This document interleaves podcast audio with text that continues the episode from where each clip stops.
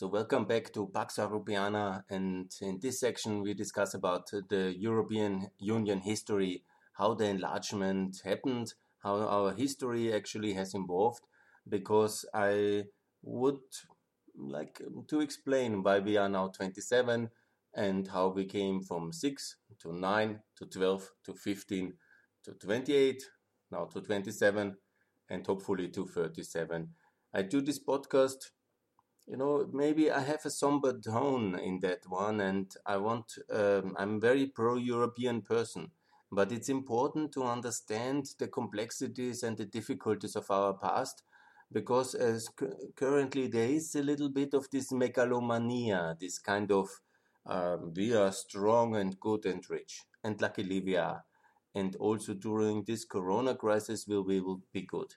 And, but we have to remember how difficult the times were and how complicated it was uh, to enlarge the European Union, under which complicated circumstances we were ready to do it in order to be ready also to include the nine new countries, the um, uh, three countries from the Eastern Partnership currently, Moldova, Ukraine, and Georgia, and also the six Balkan countries Serbia, Kosovo, Bosnia, and Albania, Montenegro, North Macedonia in the European Union, and to do that fast with the help of our American friends, because unfortunately we are not able to do it, and also to counter all this idea about Euro sovereignty and kind of French megalomania, which is without foundation and which will lead us to a Russian Europe and here we are already very much in the debate about this third enlargement round. It's about the three southern European countries Portugal, Spain, and Greece.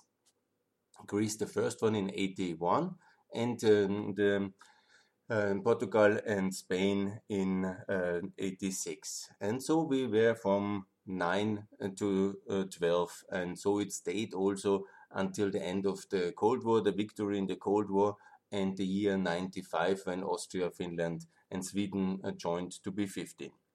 But not so fast. How that really happened? I already explained you the, uh, the um, integration, the enlargement of uh, the UK and uh, Denmark and Ireland, and the very complicated circumstances we were. Basically, them collapsing into the European Union, into the European community because of lack of alternative the breakdown of the sterling and the imperial preference system, and basically this intensified Cold War, the breakdown of the global currency system uh, with the Nixon shock in uh, 71, the defeat, uh, pending defeat already happening in 73, 4, uh, 5, uh, with the complete collapse of America and South Vietnam in 75 and the complete communist victory and the hammer blows were coming in hard. They were coming in in many countries in Africa. There was the Indian Soviet agreement of 71. There was uh, the Prague Slovak uh, and, the, the Czechoslovakia uh, crashing crackdown of in uh, in 68 and they came hard the whole period yeah and what is actually now about the southern european states about the free southern european states they were play, uh, Greece uh, was um, the, um, already NATO member from 52 and Portugal from the foundation. What's now the, the foundation? That's in 49. Portugal was uh, in a way neutral but tending towards the allies and uh, doing also some business with Nazi Germany. It tried to keep this neutrality in its kind of specific corporatist Catholic dictatorship which it had. You can call it fascism if you want. It's probably the best definition today. But what it was, it was not a Nazi collaborator regime. It was really neutral, neutral, and it was also seen so acceptable in 49 that it was integrated in NATO. The situation in Greece was that Greece was at full civil war because we always say the World War II started 39 and uh, ended 45. Yes, more or less, yeah. But uh, the um, similar war and the pretext, or the there was already a war between Japan and China uh, before in the 30s, and also the Spanish Civil War was already this huge uh, confrontation, a proxy war in this Cold War between the Nazi Germany and the Soviet Union. And it uh, basically needlessly continued into uh, the Second World War. So the same was in Greece. It uh, didn't stop in 45, but it went for four long years until 49, where basically America won this proxy war against the Soviet Union. Basically, also because uh, Greece was promised in Yalta uh, towards uh, the British. The British couldn't really keep it financially after the breakdown 47 49. They collapsed financially, and so they handed this hot potato to the Americans who had uh, little other choice but to save Greece and win this civil war, which was partly in the beginning funded by the Soviet Union and then by Tito. And ultimately, the Americans won it with superior technology. But it was very brutal. It was very tragic. And obviously, civil wars, they don't end at one moment. The whole time, Greece was fully unstable and always there was the threat of um, at least a perceived threat of a socialist takeover which then in 67 also resulted in this military dictatorship, which then uh, collapsed uh, in the 74 uh, invasion of Turkey of Cyprus.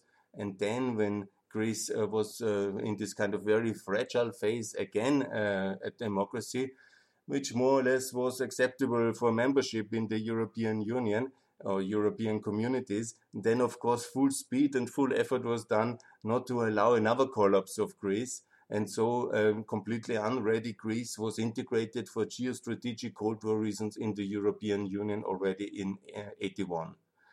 And similar processes happened also in, uh, the, in Portugal and, and Spain when similar in 74 5 And, uh, Franco died. Salazar died already in 70, but 74 was the collapse of this regime, this authoritarian uh, Catholic dictatorship, new regime, new state system, however you call it. It's kind of a semi-fascist uh, form of of uh, non-democratic rule. And what happened, obviously, they both collapsed more or less simultaneously in 74, 75. And then there was massive effort not to let them collapse into socialist regimes, obviously, because they all three were more or less American, even Portugal, a NATO member, Greece, a NATO member but more or less, and also Portugal, uh, Spain, they were American client states, LS client state, whatever. So the Americans made a lot of effort to get them into the European Union because there was at least a hope for some prosperity. And when you look now, 30, 40 years later, it's now 40 years later, then it was really amazing prosperity and amazing success stories. But who could afford that in, in that years? It was really desperately poor countries in the 70s, and this wisdom and the leadership, and that this was possible to accept them as full members in the European Union.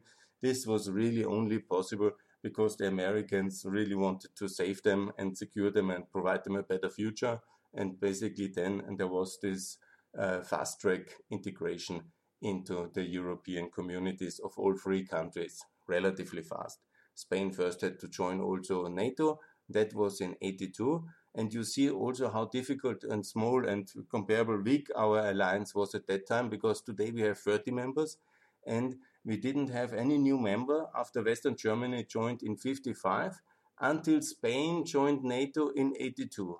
What a long and difficult period. And oh, anyhow, it worked and it is all fine now of course, you know, from time to time you have economic crises like 2008, and then you have also this corona crisis, and we will have many crises. But in overall condition, in Greece, Spain, and Portugal, never people lived as well and as good in the history as they live today. And free, secure, and prosperous, and unprecedented in modern history. I don't know about Spain, maybe in the 16th century, but I'm sure there was also a lot of poverty and a lot of crisis. But maybe relative to the world, they lived good, but uh, that's too long back. I don't want to discuss that period of time. I want to discuss why we went from 9 to 12, how difficult it was, and how mm, important the Cold War was here, and also the American support for these three countries to have these two allies. Oh, there were three at that time because Spain also joined the Americans pushed to get their allies into the European Union because they knew the European Union was what they helped to create in the beginning for American Europe.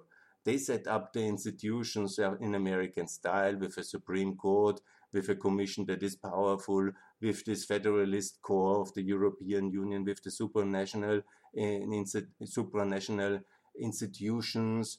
And they really have power, and also with this idea of a common market, a customs union, and all these wonderful concepts, which obviously America all has already fulfilled 200 years. but for us, that was, of course, totally new to have these huge opportunities of a growing internal market, not only six countries, but also the UK. Then we were nine, and then with 12, much more consumers, a lot of opportunities, ideas, all floating gradually ever freer in this um, bigger market. And that was unprecedented for the European continent attached with the stability guaranteed under the Pax Americana, meaning the nuclear umbrella of the Americans and then the institutions of the European Union. It has worked tremendously well, unprecedented and really amazing the progress in all aspects in Spain and in Portugal and also in Greece. I will talk about economics in a different section but in this section, I just want to explain uh, the necessity to understand Southern European enlargement in the years between basically uh, the return to democracy in 75 and the integration in this decade um, towards um, 81 because it was not the same times greece was much more uh, much faster. Rarely any country after the return to democracy within six years, basically, it was already uh, in the European community. It has to be said also that Greece uh, beforehand was also on a course uh, towards membership, but uh, the junta was, of course, a setback. And so this uh, was the reason why uh, Greece was a bit faster than than also Spain and Portugal. And I think first also the NATO membership issue had to be handled in order also to have the security, because I'm generally thinking that all uh, EU members should first join NATO in order to screen the security apparatus, reform uh, the um, military civil uh, leadership, and uh, get a decent uh, security apparatus, and be also clearly a Western ally, and then to have this American support for EU membership. That was only not the case for Ireland in this uh, uh, collapsing into the EU situation of the UK because um, the Irish um, British situation is complicated. So, from the uh, 12 members we were then in 80, uh, 86, it was only Ireland which was uh, neutral and it was not playing a big role. And so basically, EU and NATO were um, uh, unanimous in most um, uh, concepts. All those people were at the same time NATO and EU member so it was less problematic. It became more problematic with the neutral enlargement to 15. I will talk about that. But that was already much better times. And again, let me reiterate the problem and the constant challenge and why all these things were so complicated was, of course, the Cold War with the Soviet Union. We tend now in 2021 you know, even when I talk about the current Cold War, and then I'm seeing some people don't believe that, and also in retrospect, the Cold War looks much softer because the real the real thing which most people know much about when they're interested in history or even when they're not so interested is obviously the big events of the Second World War. And then the major confrontation of the Cold War is a little bit less known and uh, it uh, doesn't seem so dramatic. And when I talk about the dramatic events in Greece, for example, uh, in the Civil War, that is rarely known. I would, uh, if you ask a opinion poll, how many people know about the Greek Civil War, that's really a few people only in Europe, uh, outside Greece. Yeah? And uh, mostly that's a forgotten confrontation, but it was terrible and it was the divided Greece for so long. And also, again, this idea that uh, the Papandreou family will gain power in 67 and their links to the left, obviously, they're the, the leaders of the left, yeah, and this dramatic uh, um, uh, coup events and the threat to Papandreou's family and all these things that can only be explained with this horror of um, conservative elites, also backed by America, that they could lose a European country to the Soviets and the domino theory and this idea. And so there was um, whatever, I don't know exactly uh, who intervened in uh, which crisis, but certainly there was American backing because and Greece is simply um, too uh, important geographic location uh, for the capacities of the state to be independently guiding this uh, important uh, geostrategic location. And this is the story of Greece since 1830 when it became independent. It's simply too important a country just to be left alone. You can like this or not. Certainly the Greeks would prefer a better the same location without the external pressures in the affairs. I'm sure about it. But uh, ultimately, only the NATO protection has stabilized Greece, and also then the European membership allowed it to uh, become relatively rich until the 2008 collapse, and decently rich even today. Whenever I understand there are major issues, and I will address them in the podcast in series about economic reform because obviously the fast integration into the European Union gave a lot of advantages to the Greek economy, to the Greek people, and has led to fast track development of infrastructure. But ultimately, they are a typical Balkan country with all the structural problems. And then they need also much more uh, Southeastern European economic reform models. That's absolutely important, uh, not to transform a Western European industrial model and put it over Greece and say that's the way. No, no, it must be differently reformed. Anyhow, in a short nutshell, the Cold War led uh, to this crisis in this country. Some of them were inherited from the World War II already, with the Greek Civil War and with the Spanish dictatorship and the Portuguese dictatorship, when they collapsed and when they became democracies, and there was enormous pressure to get them into the European Union. I don't exclude that also some European statesmen were um, interested and knew that this was now really necessary. But definitely the Americans have led this debate and made it possible as well that there will be a consent for that.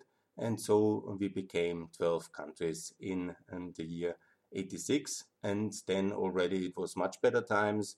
We were on the rise. Uh, reagan was there and thatcher. And we were winning uh, the cold war um, but i have made a lot of podcasts on that one already but these were already then much better times and much better times were coming later than when the communism fell in 89 and in 91 so we came from 9 to 12 that's the story sorry and then I will talk in the next podcast about the neutral enlargement after the victory in the Cold War. Thanks a lot.